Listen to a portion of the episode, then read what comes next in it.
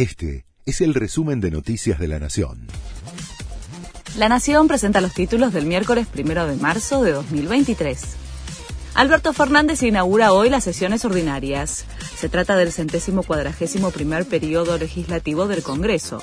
Durante la tradicional Asamblea Legislativa, el presidente trazará los desafíos económicos y sociales de su último año de gestión. Además, volverá a verse con Cristina Kirchner tras seis meses y hay mucha atención puesta en cómo se referirá a su situación judicial.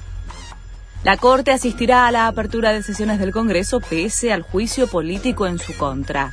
Irán Horacio Rosati y Carlos Rosenkrantz en representación del tribunal, a pesar de que la invitación fue enviada a última hora. Saben que estarán expuestos a las críticas de Alberto Fernández, pero primó la obligación institucional del evento. Horacio Rodríguez Larreta inaugura sesiones de la legislatura porteña. Se trata de su último discurso como jefe de gobierno, ya que en diciembre concluye su segundo mandato con la imposibilidad de renovar.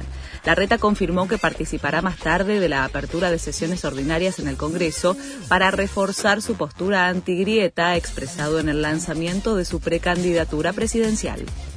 Se reportó el primer caso de gripe aviar en aves de corral y el gobierno suspendió exportaciones frenó las ventas avícolas al exterior luego de que la enfermedad apareciera en un establecimiento de pollos parrilleros en Río Negro.